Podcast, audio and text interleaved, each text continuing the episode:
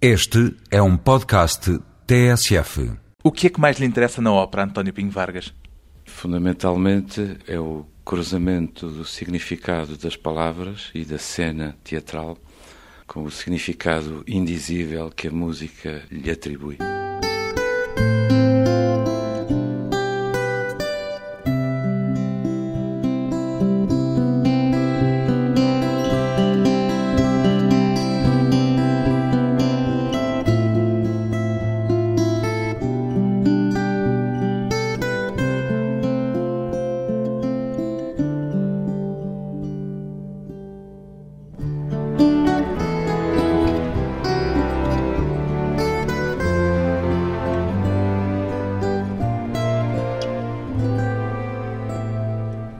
Vargas, 52 anos, compositor.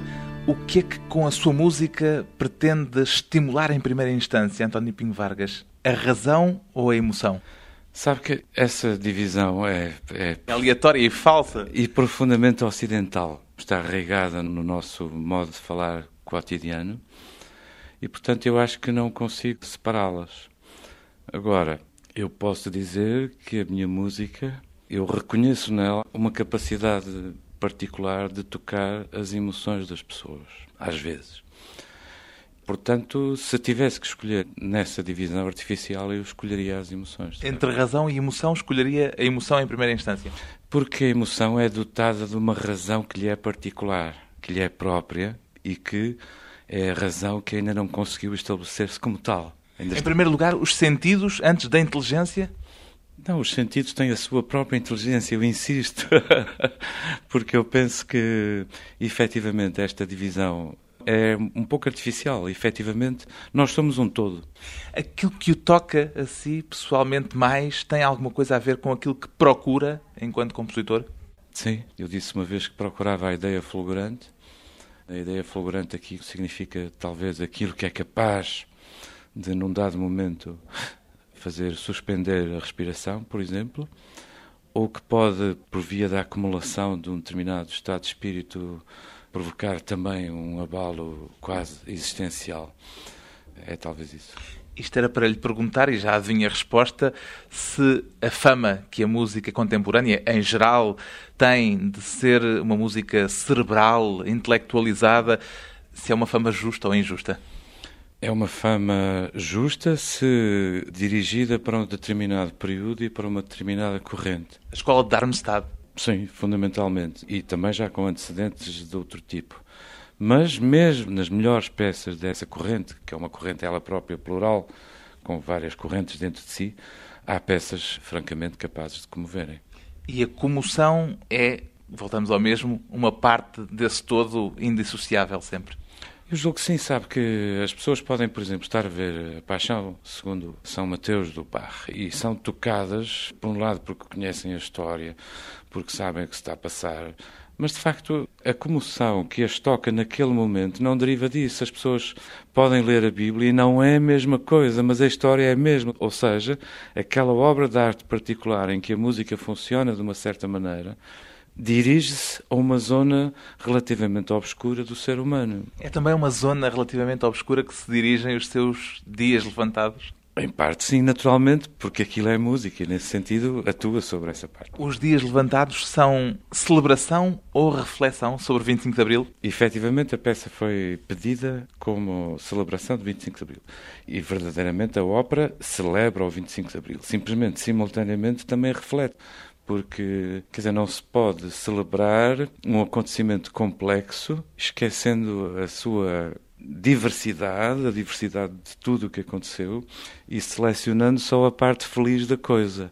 A coisa foi complexa, teve confronto, teve luta, teve pessoas que sofreram com o acontecimento e, portanto, a celebração, digamos, seria parcial se selecionasse só aquela felicidade indizível e mesmo assim não, não para toda a gente que existiu entre o dia 25 de abril e o dia 1 de maio, onde de repente parecia que o mundo tinha recomeçado em Portugal, não é?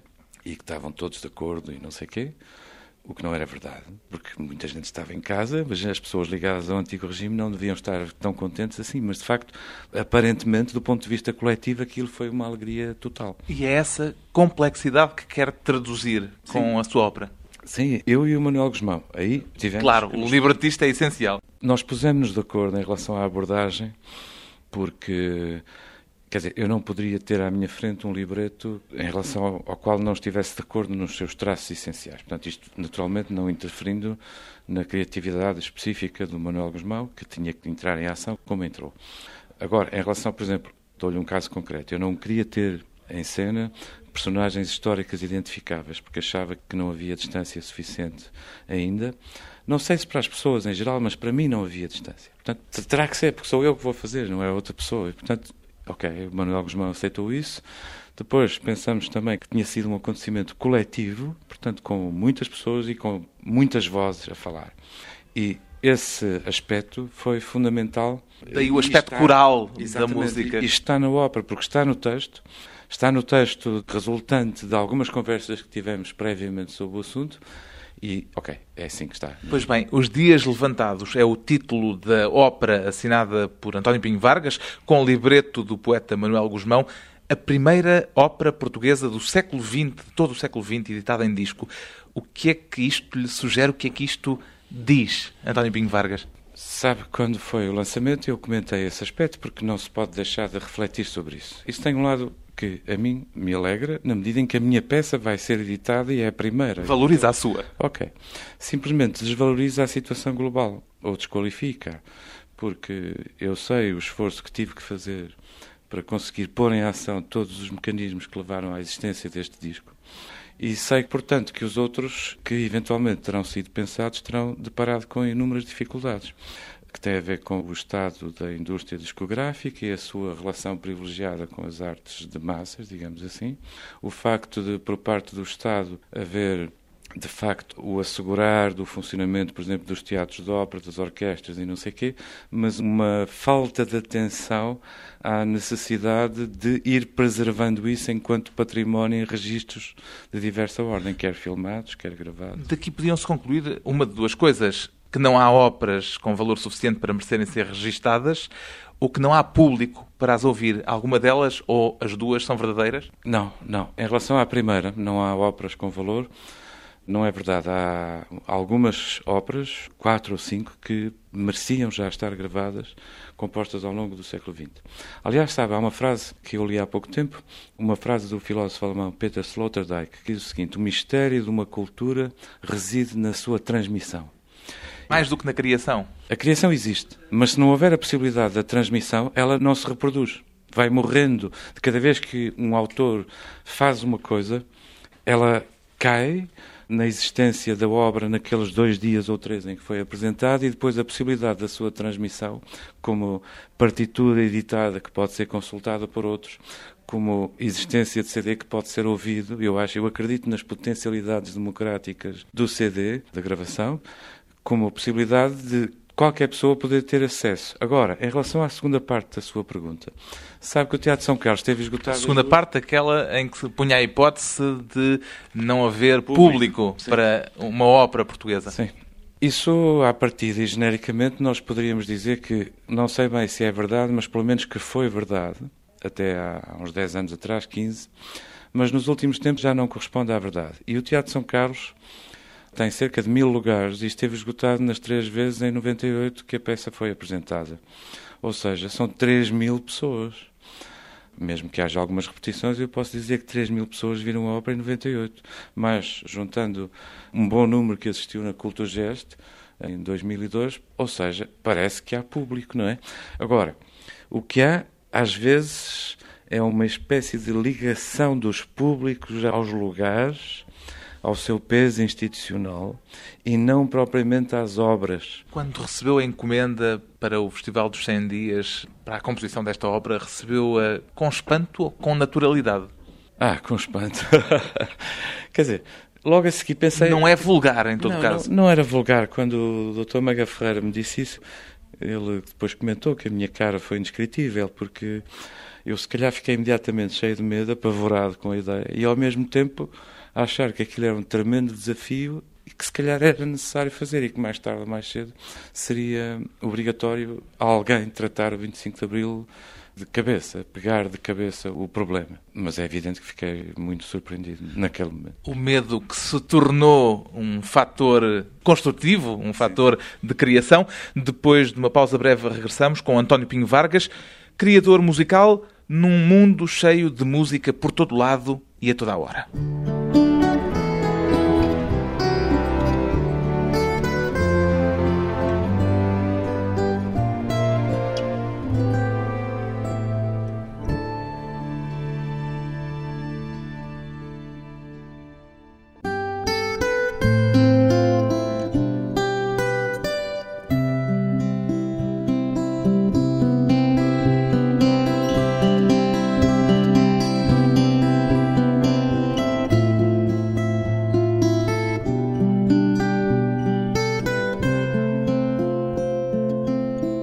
De regresso à conversa com António Pinho Vargas, compositor de música contemporânea, depois de ter sido um músico de sucesso na área do jazz. A sua relação com a música mudou, António Pinho Vargas, ao trocar o jazz pela música contemporânea?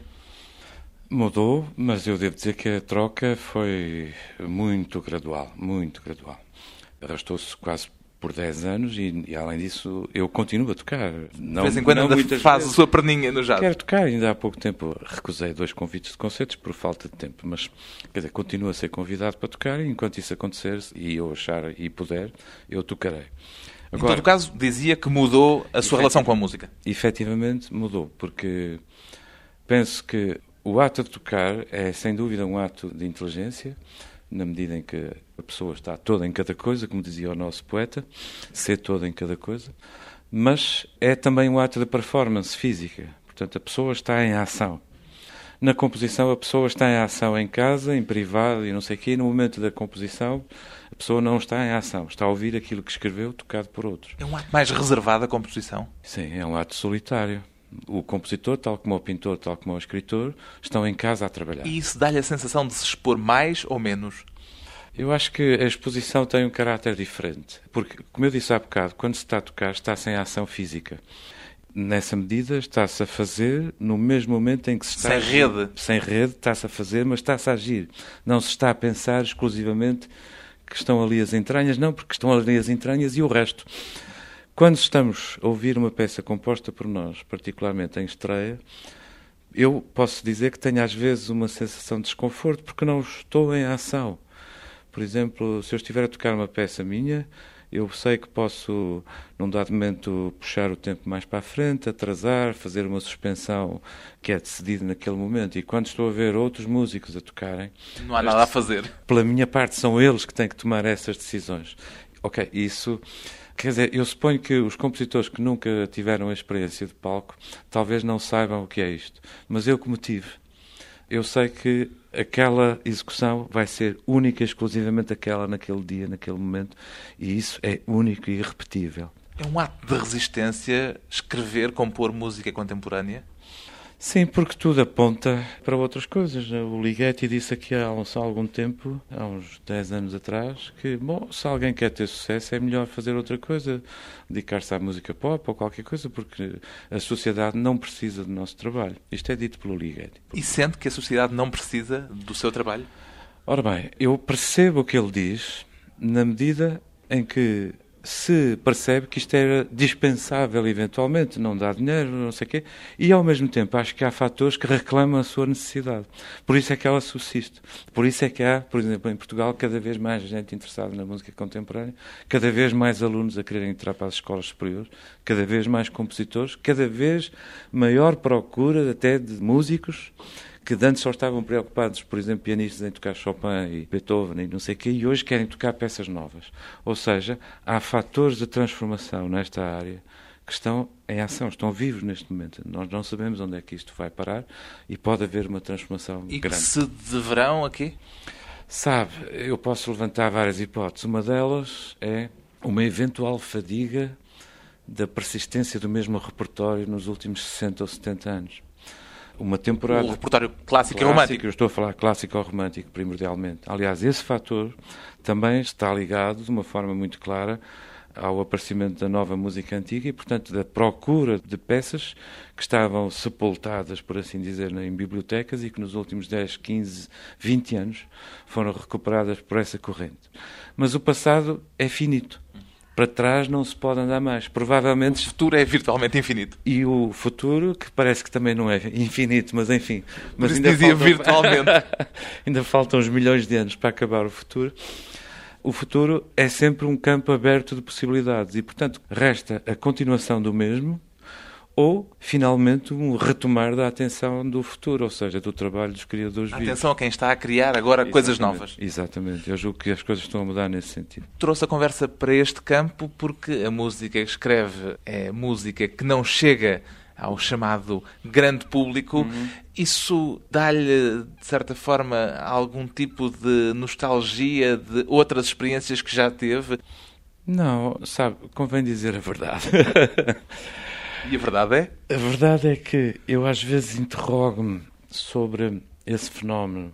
E sabe, deixe-me sair do centro e passar o centro para outras pessoas. Eu interrogo-me porque é que amigos meus que nos anos 70 acompanharam o meu percurso no jazz, que iam a muitos concertos, porque é que eles nem sequer quer, não têm a curiosidade de ir ouvir, deixa ver o que é que ele está a fazer agora. E ao interrogar-se, chega a alguma conclusão? Eu chego a uma.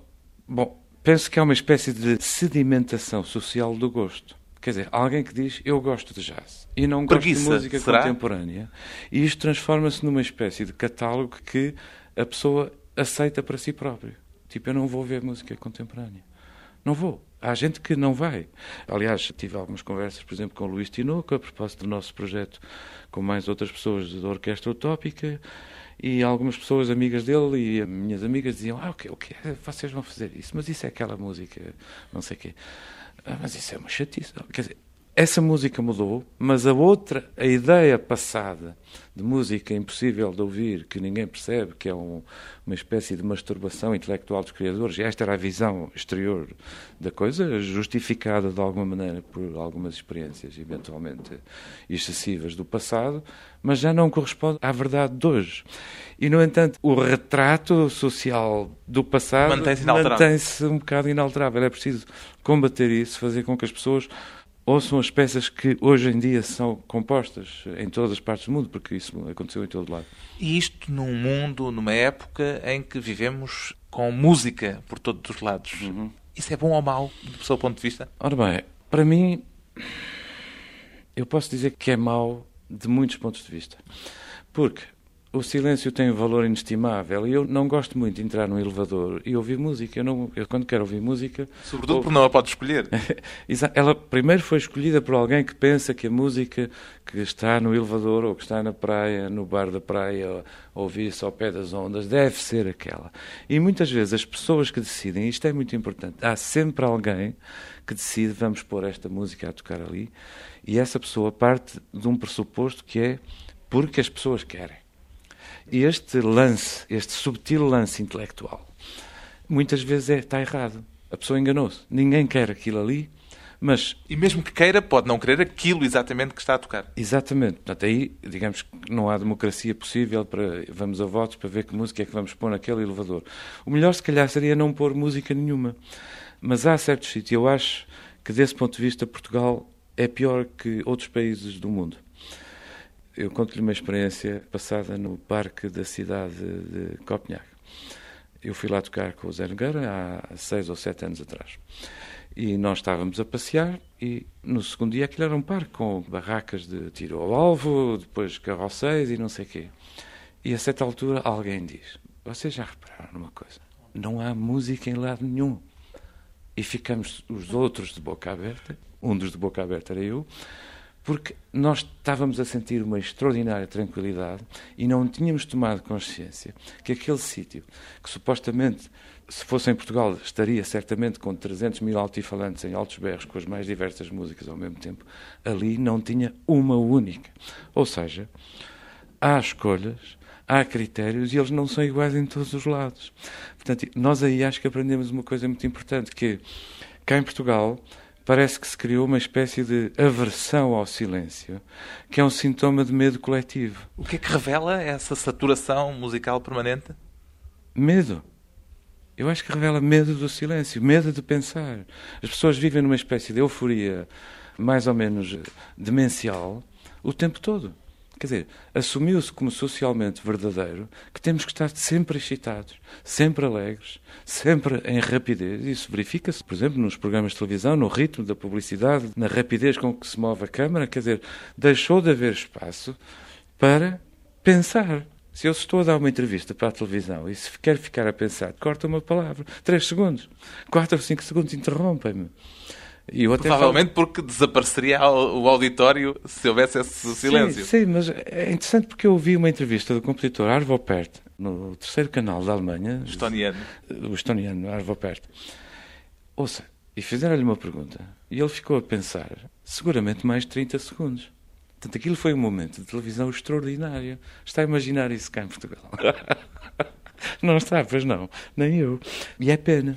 Em defesa da revalorização do silêncio, depois de mais uma pausa breve, voltamos à conversa com o compositor António Pinho Vargas e os segredos da ópera.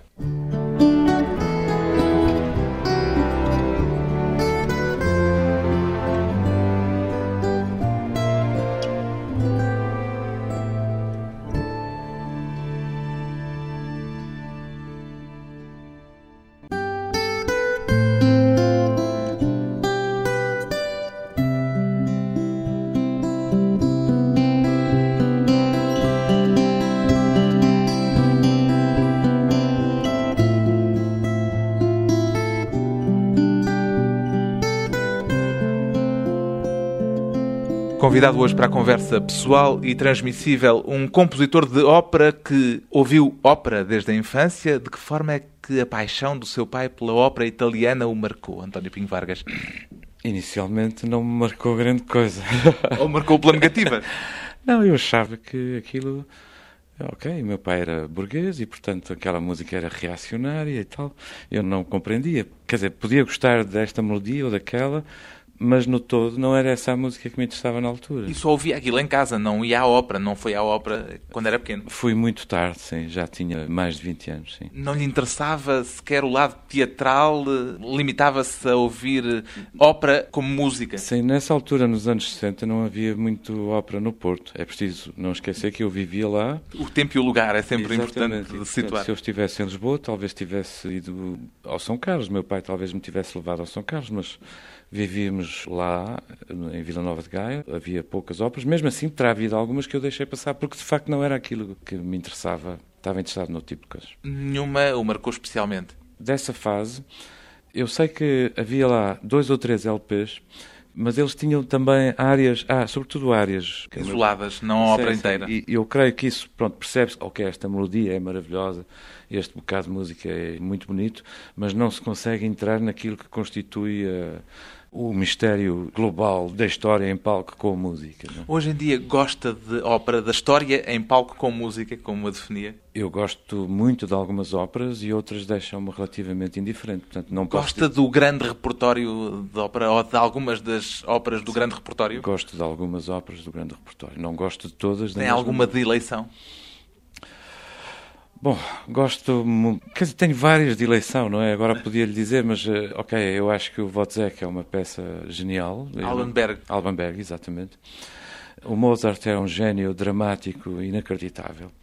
Algumas óperas de Monteverdi e, naturalmente, a minha ópera de eleição é, naturalmente, eh, naturalmente para mim, o Tristão e Isolda de Wagner. O que é que é decisivo para gostar de uma ópera ao ponto de dizer naturalmente? Sabe que eu acho que aquela peça é um milagre. Eu até, quer dizer, eu sei o suficiente sobre Wagner para não gostar dele.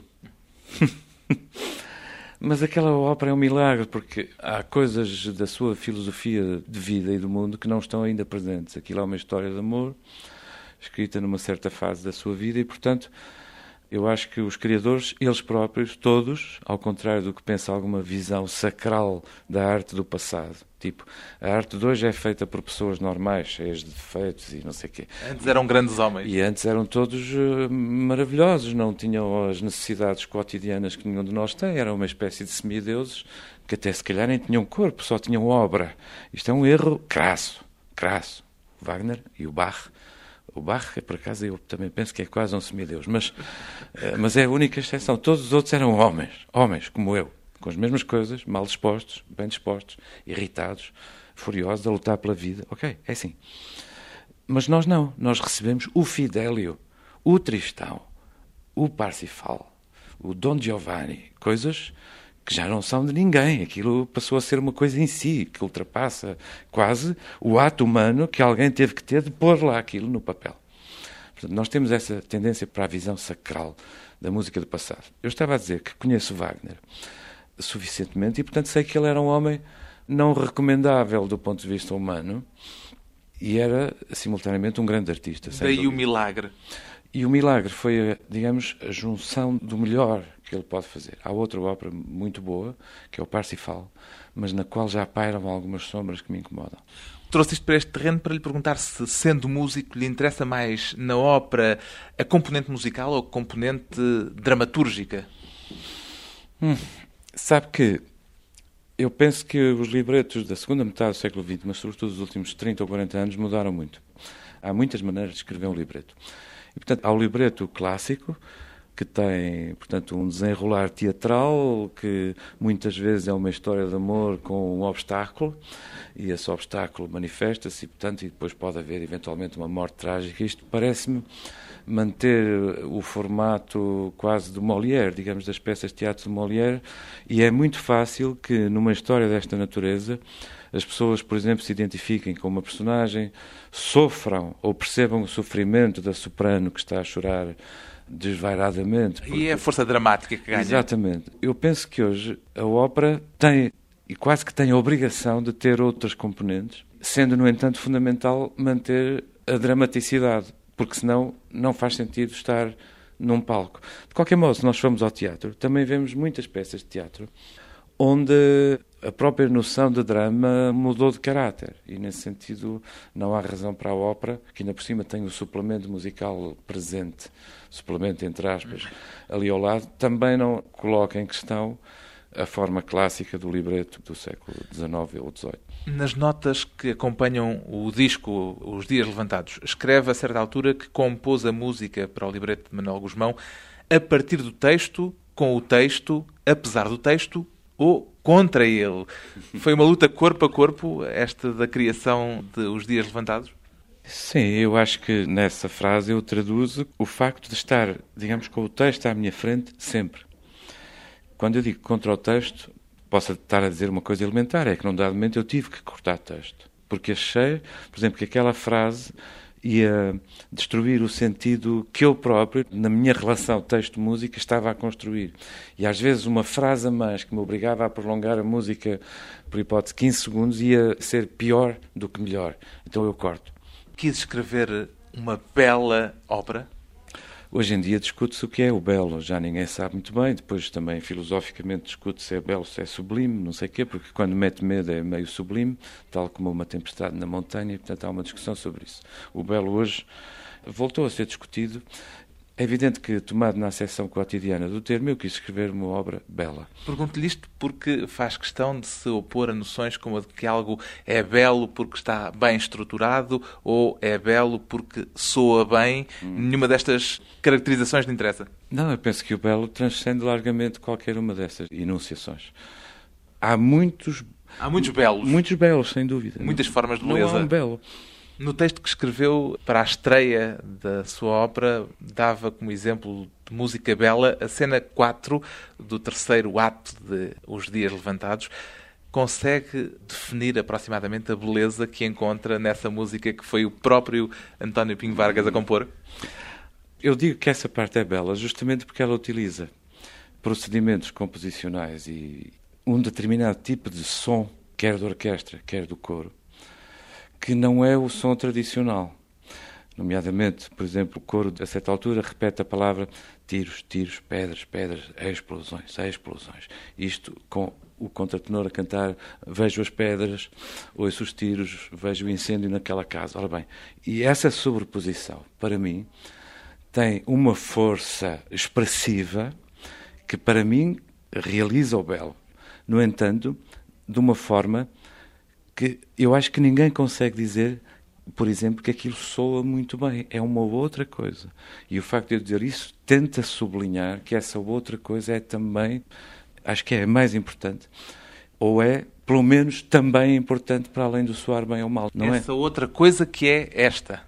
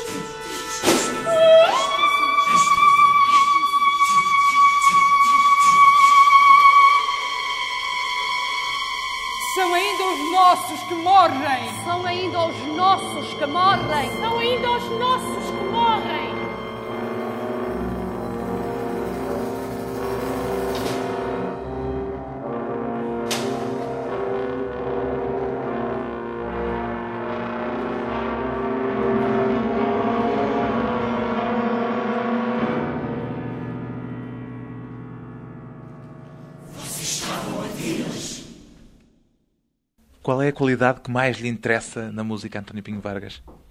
Não sei. Uh, tenho que pensar agora. Ok. Julgo que é a capacidade de nos tirar do real, aparentemente a música composta e pensada por António Pinho Vargas, um músico que depois do sucesso no jazz é o primeiro compositor português a ver editada em disco uma ópera do século XX. Os Dias Levantados, memória, homenagem e reflexão poética sobre o 25 de Abril.